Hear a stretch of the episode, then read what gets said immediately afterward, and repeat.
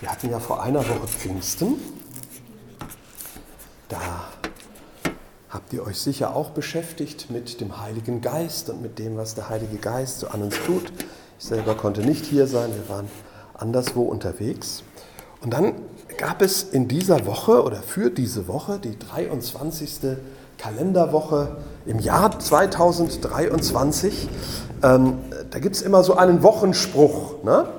Ähm, so wie es Tageslosungen gibt, so gibt es auch Wochensprüche, die ausgelost werden und irgendwie aus einer Vielzahl von Bibelworten herausgefiltert werden sozusagen. Und der Wochenspruch für diese Woche, die heute beginnt, ähm, der lautet so aus 2. Korinther 13, 13, den kennen wir gut, das ist so ein ganz bekannter Segensvers des Neuen Testamentes.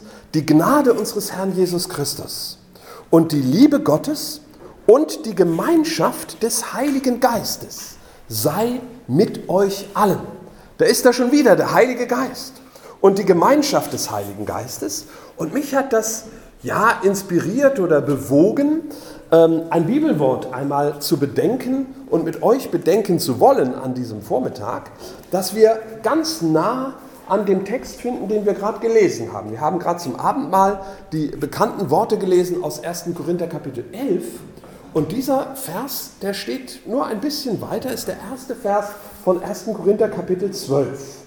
Und der lautet so. Naja, wie er genau lautet, das ist die Frage. Aber ich lese ihn mal so, wie er hier in meiner Bibel jedenfalls ins Deutsche übersetzt steht. Da heißt es, was die geistlichen Gaben betrifft.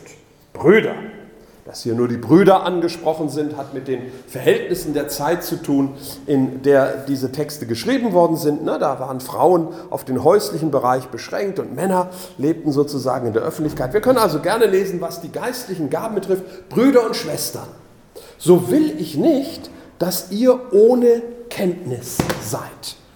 Was die geistlichen Gaben betrifft, so will ich nicht, dass ihr ohne Kenntnis seid.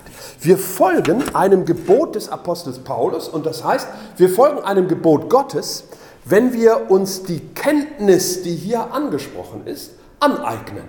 Ich will nicht, dass ihr ohne Kenntnis seid, also ähm, wollen wir einmal versuchen, dem auf die Spur zu kommen, was wir da kennen sollen. Um was geht es hier? Ähm, und wenn, wenn das da so steht, ich will nicht, dass ihr das nicht wisst, ne?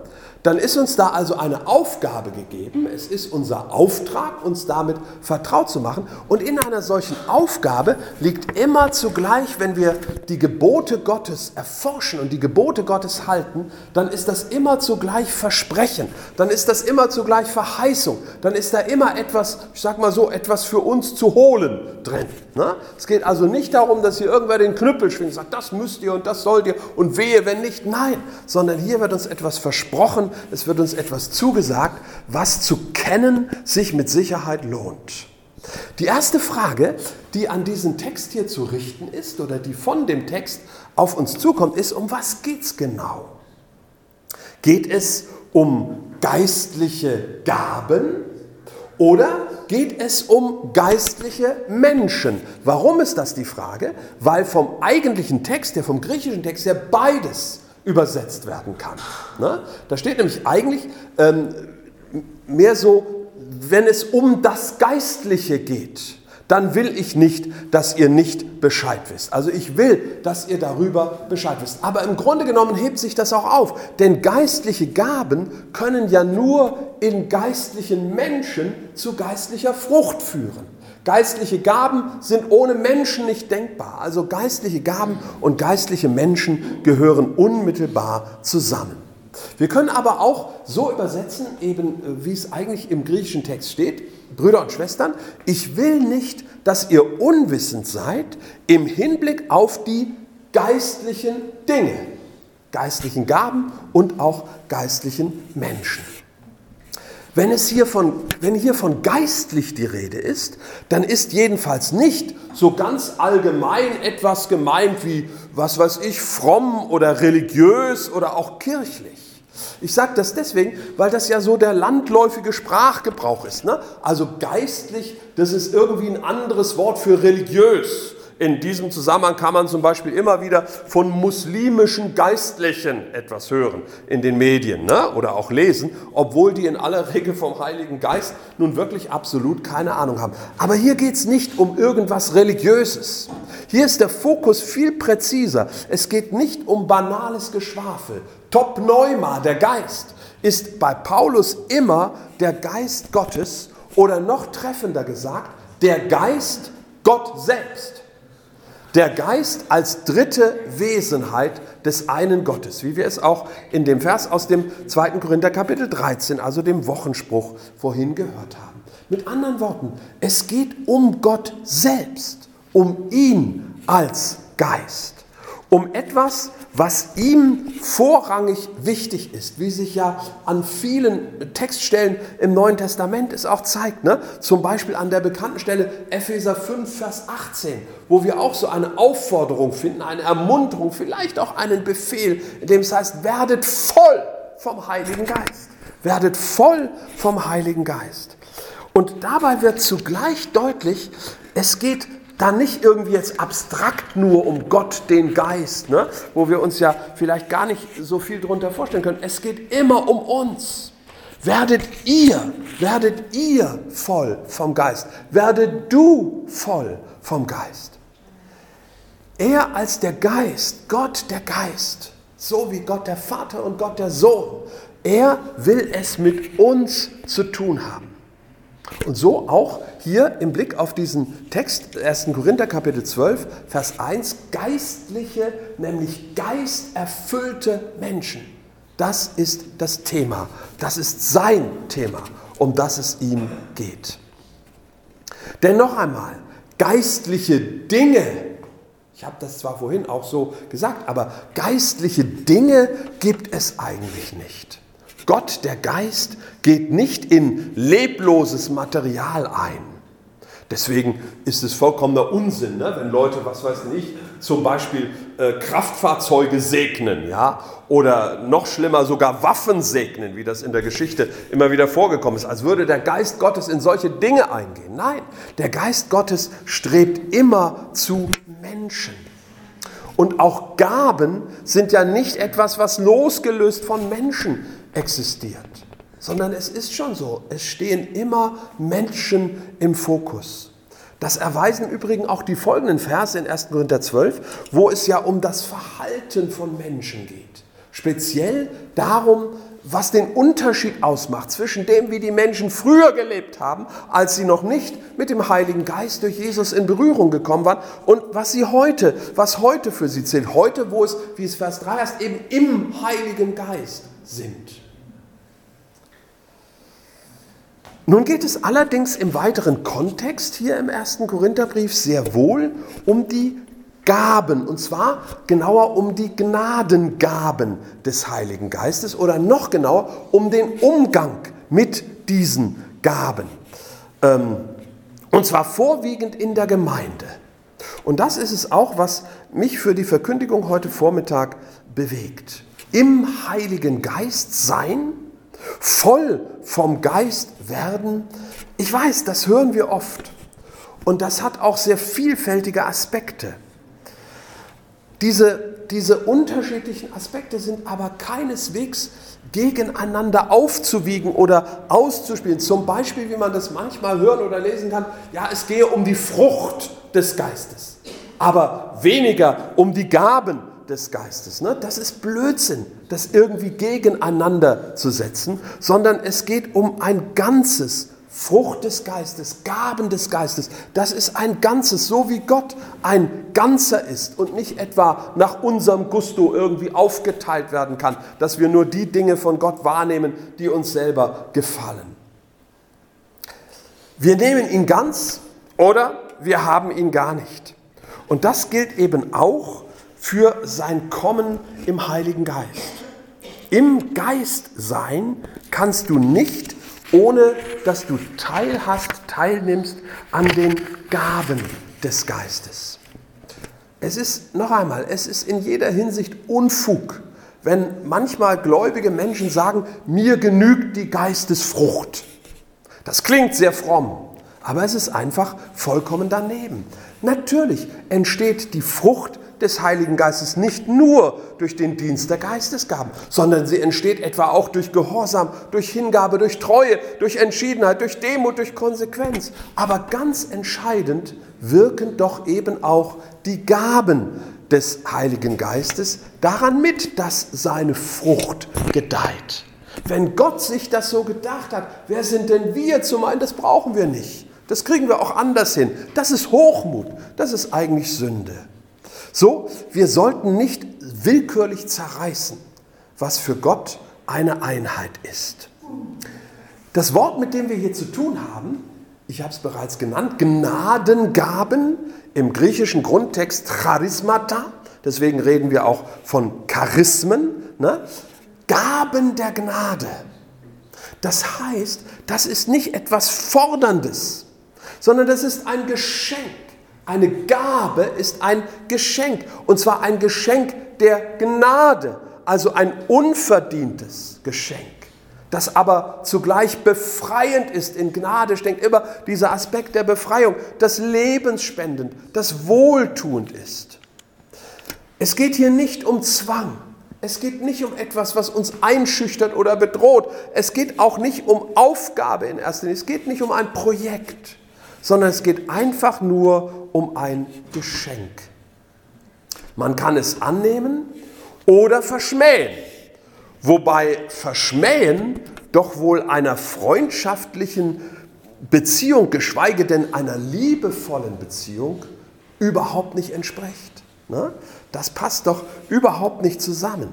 Selbst wenn Gott das erträgt, wenn wir seine Geschenke nicht haben wollen, wenn wir die zurückweisen. Ne? Selbst wenn Gott das erträgt, und ich glaube, dass er das erträgt, ähm, und wenn es vielleicht auch noch nicht einmal, und auch das glaube ich noch nicht mal seiner Zuneigung zu uns Abbruch tut, so macht es uns aber doch auf keinen Fall reicher, wenn wir die Geschenke, die Gott uns geben will, zurückweisen und die irgendwie nicht meinen, nicht zu brauchen, darauf verzichten zu können. Also ihr Lieben, behalten wir das im Blick. Ein aus Liebe gegebenes Geschenk, ein aus Liebe gegebenes Geschenk, das will erfreuen, das will bereichern, das will weiterhelfen. Und ein Gnadengeschenk ist darüber hinaus existenziell. Denn begnadigt zu werden oder nicht begnadigt zu werden, ist eine Frage oder ist die Frage auf Leben und Tod. Also ein Geschenk der Gnade aus der Hand Gottes auszuschlagen oder auch nur gering zu schätzen, kann kein guter Rat sein. Ein guter Rat dagegen ist, was wir ein paar ähm, zwei Seiten weiter in der Bibel lesen, nämlich im 1. Gründerbrief 14, Vers 1, eifert, eifert nach den geistlichen Gaben. Und auch da wieder nicht bloß nach mehr Glauben, oder nach mehr Frömmigkeit oder nach mehr Wachstum, sondern ganz konkret steht dann weiter da, dass ihr weissagt und dass ihr alle in Sprachen redet. So 1. Korinther Kapitel 14, äh, Vers 5. Also es geht hier gar nicht mal primär darum, das ist auch eine Floskel, die man so oft hört, dass Pfingstgemeinde drin ist, wo Pfingstgemeinde dran steht. Hier bei uns steht noch nicht mal Pfingstgemeinde dran, ne? aber wir sind ja doch, wir verstehen uns als solche und gehören da dazu, das ist unsere Beheimatung. Aber es geht darum, sich auf das einzulassen und sich auf das einzustellen, was Gott uns und durch uns der Welt, das heißt den Menschen hier in der Karl-Marx-Siedlung, den Menschen hier in Worms, den Menschen überall da, wo ein Teil unserer Gemeinde, und das heißt, wo du lebst, ja, als Teil unserer Gemeinde, was Gott durch uns der Welt und den Menschen schenken möchte. Und deswegen zuerst einmal uns selber schenken möchte. Schau, wenn Gott schenkt, dann schenkt er etwas, aus seiner Welt, aus dem, aus dem Reich seiner überirdischen Vollkommenheit. Ja? Wenn Gott schenkt, dann schenkt er etwas aus dem Himmel. Das heißt, er eröffnet, wenn er uns beschenkt, Möglichkeiten, die unsere Grenzen überschreiten. Er lässt uns aussprechen, was wir nicht denken. Er lässt uns sehen, was wir nicht erblicken. Er lässt uns in die Tat umsetzen, was wir nicht begreifen können. Aber es geschieht real, da wo wir uns beschenken lassen von ihm. Wir bleiben dabei natürlich wir selbst. Wir bleiben auch in unseren Grenzen.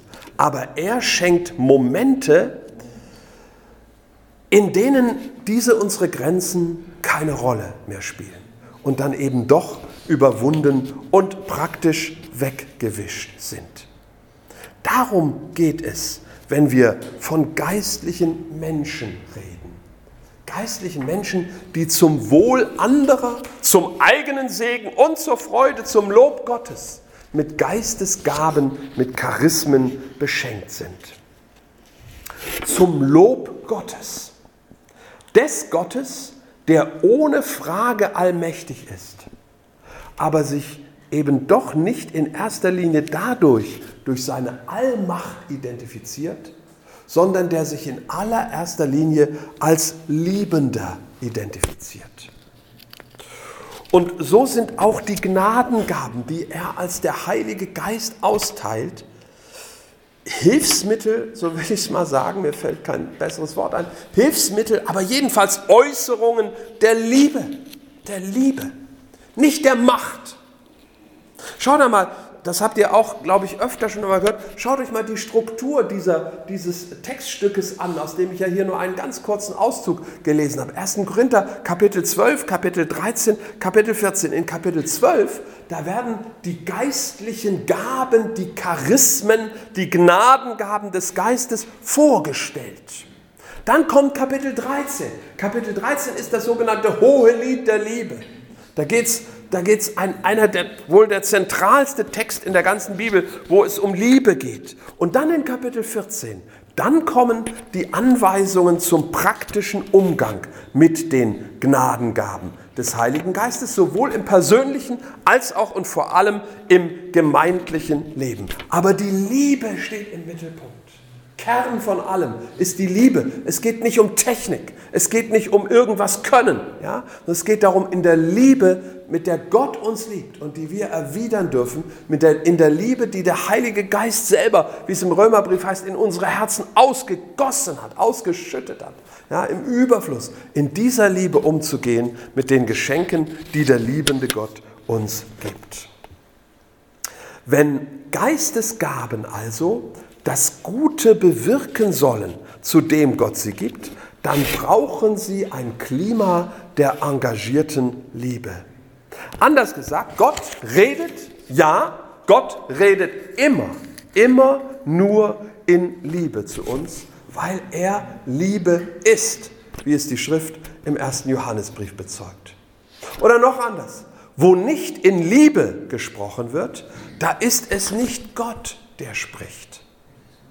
Wo nicht in Liebe gesprochen wird, da ist es nicht Gott, der spricht. Darauf ist hundertprozentig Verlass. Ja, Gottes Rede kann anders klingen, als wir es gern hätten. Sie kann unverblümt, sie kann auch zurechtweisend sein. Sie, sie packt uns zu unserem eigenen Glück eher selten mal in Watte. Das ist wohl wahr. Aber sie ist nie lieblos.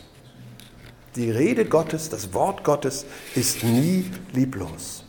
Und dieser, dieser elementare Zusammenhang, der ist gerade auch im Blick auf die zwei Seiten der Medaille geistliche Menschen, geistliche Gaben, ja, unerlässlich und vorrangig wichtig.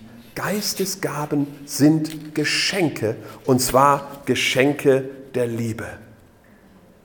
Wenn ich heute Vormittag über diese Dinge rede, dann ist es mein Ziel, mein, meine Leidenschaft, mein, ja, das, was ich mir wünsche, das, wovon ich träume. Und ich bin überzeugt, es ist auch ein Wunsch und ein Traum Gottes. Aber ähm, naja, viel mehr als ein Traum, glaube ich, noch bei Gott. Auf jeden Fall geht es mir darum, ähm, dass, dass wir hier eine Gemeinde sind, dass wir hier in Worms, Karl-Marx-Siedlung, eine Gemeinde an den Start bringen, deren Magen knurren unüberhörbar ist, so will ich es mal sagen.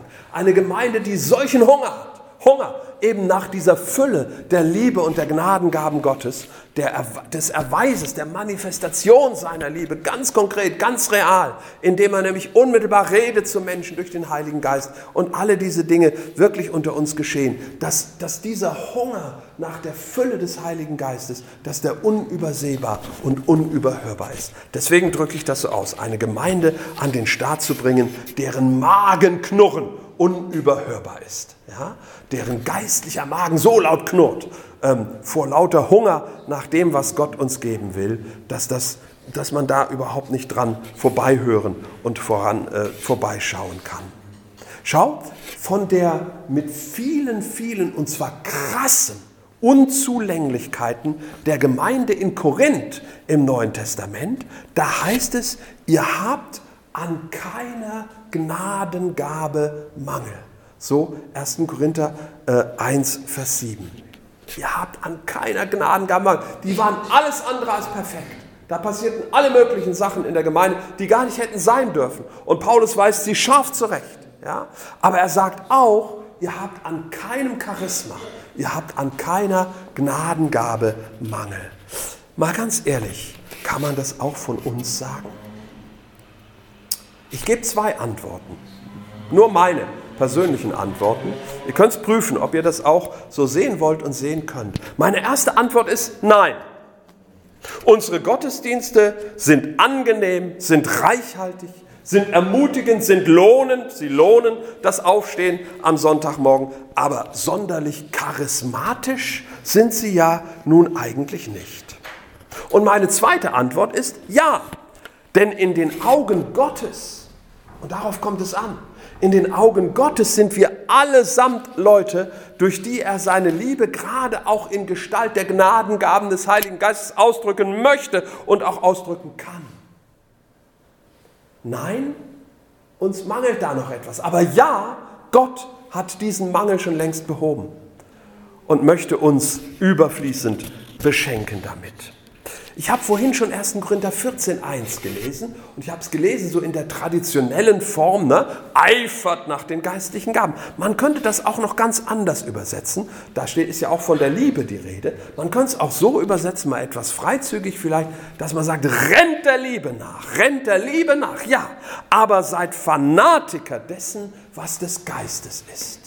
Seid Fanatiker dessen, was des Geistes ist. Fanatiker, das klingt nicht gut, aber kaum ein anderes Wort gibt das griechische Wort, das hier steht, angemessener wieder. Das griechische Wort heißt Zeloo und das bedeutet, wir kennen vielleicht das Wort Zelot, ja? Ein Zelot, das ist davon abgeleitet, das ist ein Kämpfer, dem das Ziel seines Kampfes über alles geht, der nur am Kämpfen ist für das, worum es ihm geht. Und dieses Wort wird da benutzt.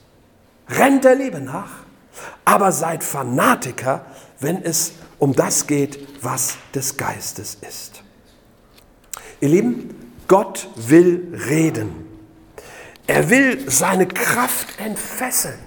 Denn von Kraft hat Jesus gesprochen, als er das Kommen des Heiligen Geistes ankündigte. Das war sein letztes Wort auf Erden. Apostelgeschichte 1, Vers 8 ist es überliefert. Ihr werdet Kraft empfangen. Das ist sein Vermächtnis, wenn der Heilige Geist auf euch kommen wird. Es geht um Kraft, die dich und mich persönlich, unsere Gemeinde und unsere Lebenswelt in Wallung bringt. Und das hat zentral mit den Gnadengaben zu tun. Wir brauchen nur mal an das eine zu denken in 1. Korinther 14, wenn es heißt, wie ist denn das, wenn jemand reinkommt in euren Gottesdienst und ihr alle seid prophetisch, ja, ihr alle redet prophetisch, dann wird ein Mensch überführt von Gott, dann spürt er die Gegenwart Gottes, er kann ihr gar nicht ausweichen. Ne? Also es geht um ganz reale Kraft. Gott mit anderen Worten, Gott lädt uns ein, mit seinem Starkstromkreis verbunden zu werden. Er will Menschen, die ihm im Geist wie im Verstand, das ist kein Gegensatz, sondern das ist Ergänzung. Er will Menschen, die ihn im Geist wie im Verstand preisen und er braucht Menschen, die für ihn Mund sind. denn genau darum geht es, wenn wir von Prophetie oder von Weissagung reden.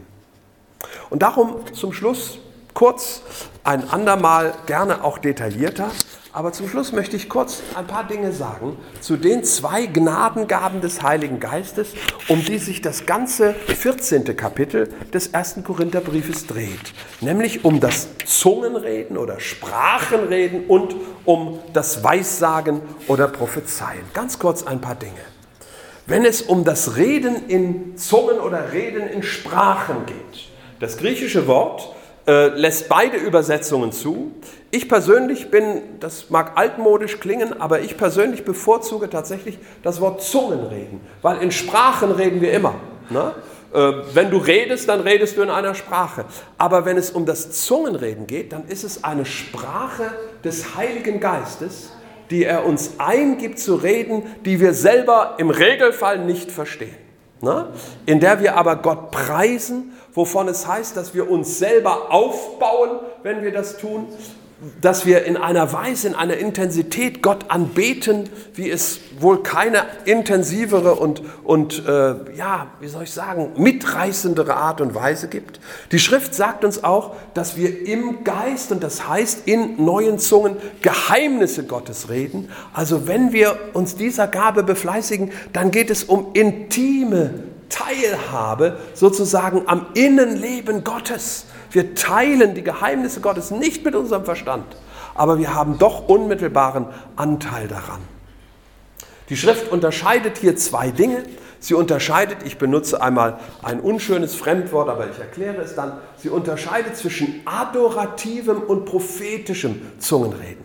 Das adorative Zungenreden, das Platz haben soll im Gottesdienst und das wir auch alle gemeinsam praktizieren dürfen und sollen im Reden wie im Singen ja, bedeutet einfach anbetendes, anbetendes Reden oder dann eben beten in neuen Zungen. Und das prophetische Zungenreden, das ähm, ja als solches auch deutlich zu unterscheiden ist, wenn man, wenn man ein äh, geistliches Gespür dafür hat, das bedarf dann der Auslegung. Das wird ähm, durch ein verständliches Wort dann sozusagen ähm, kundgetan.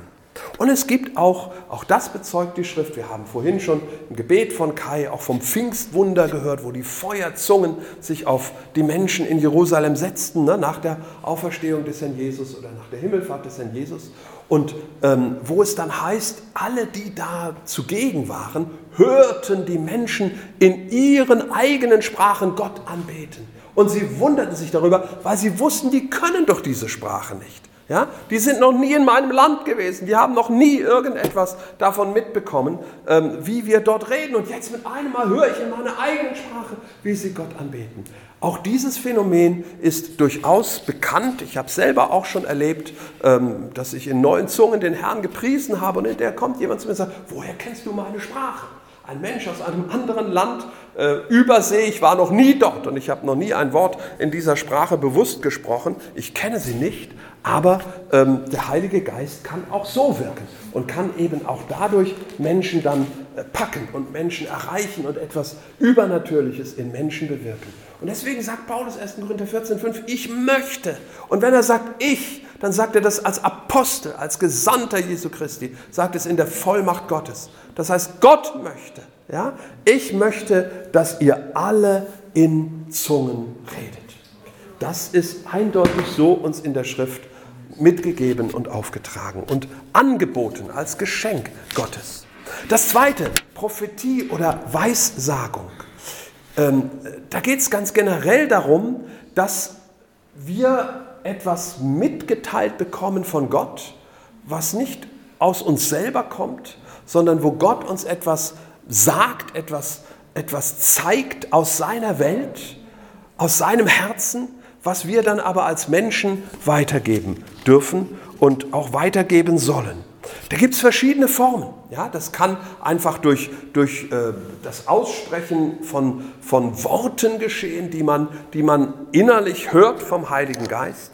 Das kann, wie ich eben schon gesagt, durch Auslegung von prophetischer Zungenrede geschehen. Das kann aber auch, wie es häufig der Fall ist, in Form von Schauungen geschehen, von Visionen, dass man innerlich Bilder sieht, ja, ähm, in denen etwas deutlich gemacht wird. Ne, die Propheten des Alten Testamentes im Hebräischen heißen sie Seher.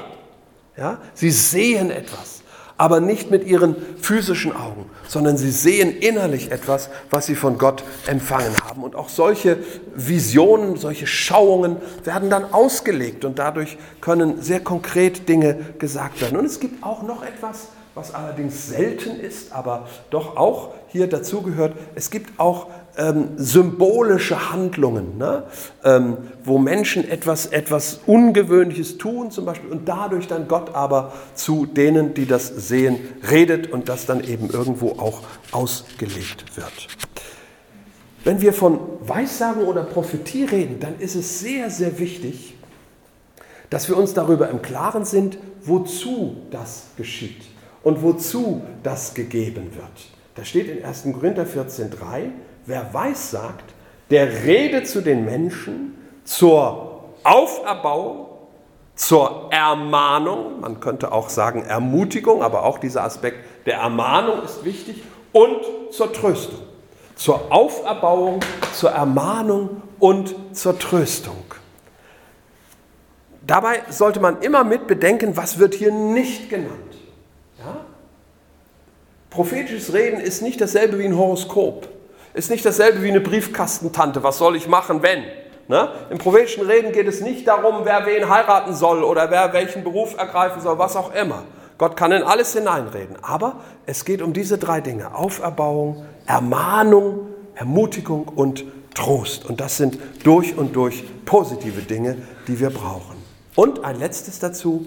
Es geht auch nicht darum, hier irgendetwas in einer Art übermenschlichen Vollkommenheit ähm, zu praktizieren, sondern es geht darum, ganz entspannt und ganz natürlich, obwohl es übernatürlich ist, ja, dürfen wir doch ganz natürlich etwas empfangen von Gott, dürfen es aussprechen. Und wenn wir das tun, dann darf, soll, ja, muss und kann die Gemeinde das auch prüfen.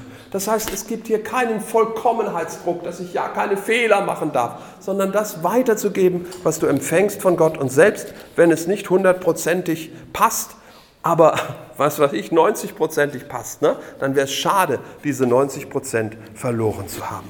Und deswegen sagt die Schrift auch hier, ähm, wir haben es vorhin schon gehört, strebt nach der Liebe, eifert aber nach den geistlichen Gaben, rennt der Liebe nach und seid Fanatiker, wenn es um die geistlichen Gaben geht, besonders aber, dass ihr weissagt oder prophezeit. Und ein paar Verse weiter sagt er, der, der weiß, sagt, ne? nein, ich möchte, dass ihr alle in Sprachen redet, in Zungen redet, aber mehr noch, mehr noch, dass ihr weiß sagt.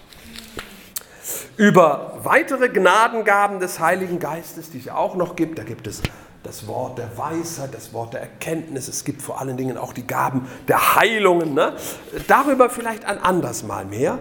Diese beiden, das Zungenreden und das Weissagen, die stehen bei Paulus im Vordergrund und, wie hoffentlich klar geworden ist, sie sind allen Christen und allen Gemeinden zugedacht. Unmissverständlich. Ich will, dass ihr alle, sagt Paulus, damit umgeht. Also doch auch uns. Fazit kann ich eigentlich nur in Form eines Appells, der hoffentlich einladend und nicht einschüchternd ist, sagen, Fazit für mich, was ich mir auch selber immer wieder sage, entdecke, entdecke den Hunger in dir. Das Magenknurren der Gemeinde setzt sich zusammen aus unseren eigenen Mägen, geistlichen Mägen, die knurren. Ne? Entdecke den Hunger in dir. Und weißt du, dieser Hunger, der ist da. Der ist da, wenn wirklich Gottes Geist in dir ist. Dann hast du Hunger nach mehr von ihm. Das ist ein deutliches Zeichen dafür, dass Gottes Geist in dir lebt.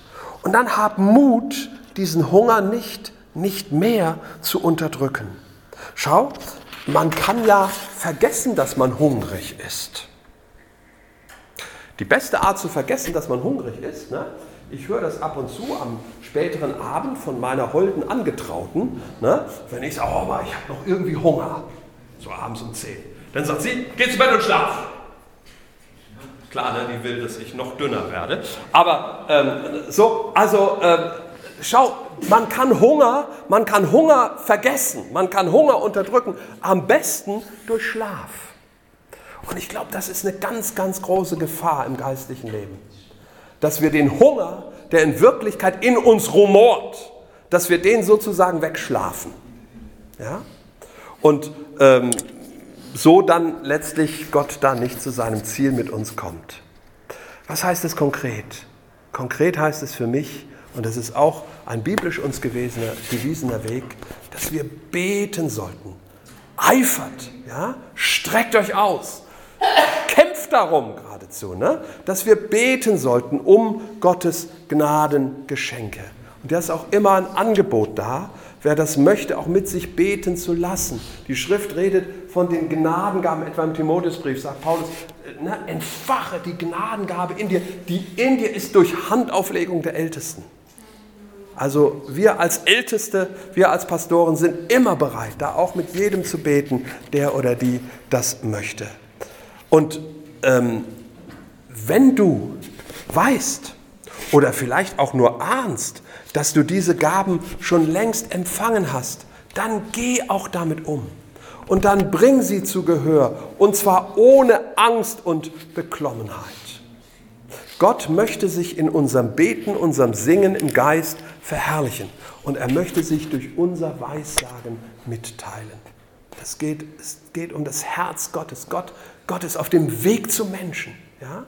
Und diese Gnadengaben sind von ihm gewählte Mittel durch die er diesen Weg zu den Menschen beschreitet. Nicht nur, aber eben auch durch diese Gaben.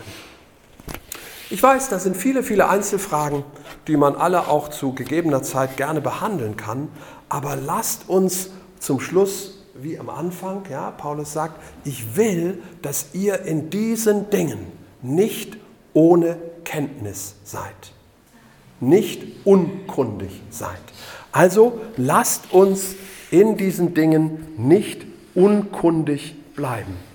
Aber lasst unsere Kunde, lasst unsere Kenntnis, lasst unser ja, Wissen über diese Dinge auch nicht nur theoretisch bleiben. Ne? Es ist schön und gut, wenn wir Bescheid wissen darüber, was da geschrieben steht und was es da so gibt. Ne? Und wenn wir uns vielleicht in irgendwelchen YouTube-Videos oder sonst was angucken, was da in irgendwelchen Mega-Churches abgeht, alles schön und gut. Aber die Theorie, die nützt uns nichts.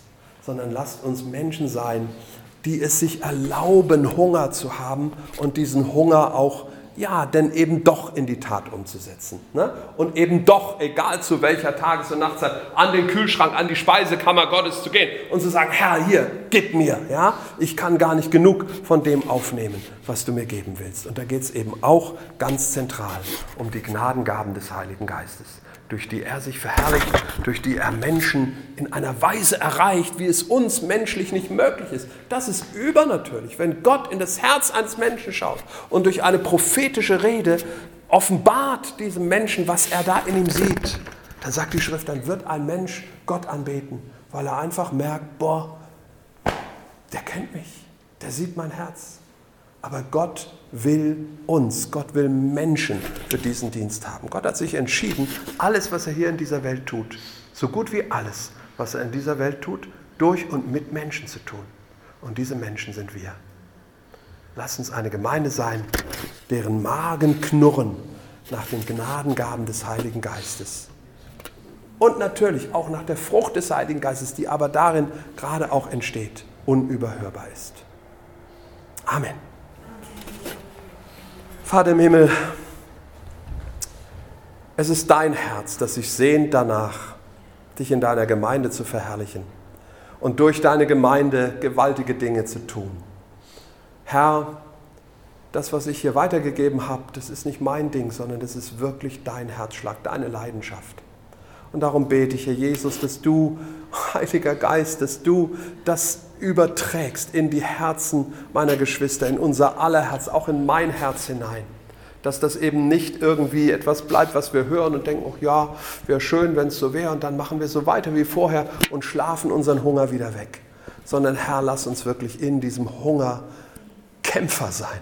Kämpfer sein, Menschen, die ringen, Menschen, die eifern nach dem, was du uns gibst. Herr, und vergib uns, verzeih uns, wo wir die kostbaren Gaben, die herrlichen Geschenke, die du für uns bereit hast, die du für uns unterm Tannenbaum liegen hast, Herr, dass wir diese Geschenke irgendwie nicht haben wollen. Dass wir, ach, brauchen wir nicht, geht doch auch so. Verzeih mir, Herr, verzeih mir, wo das je in meinem Herzen war.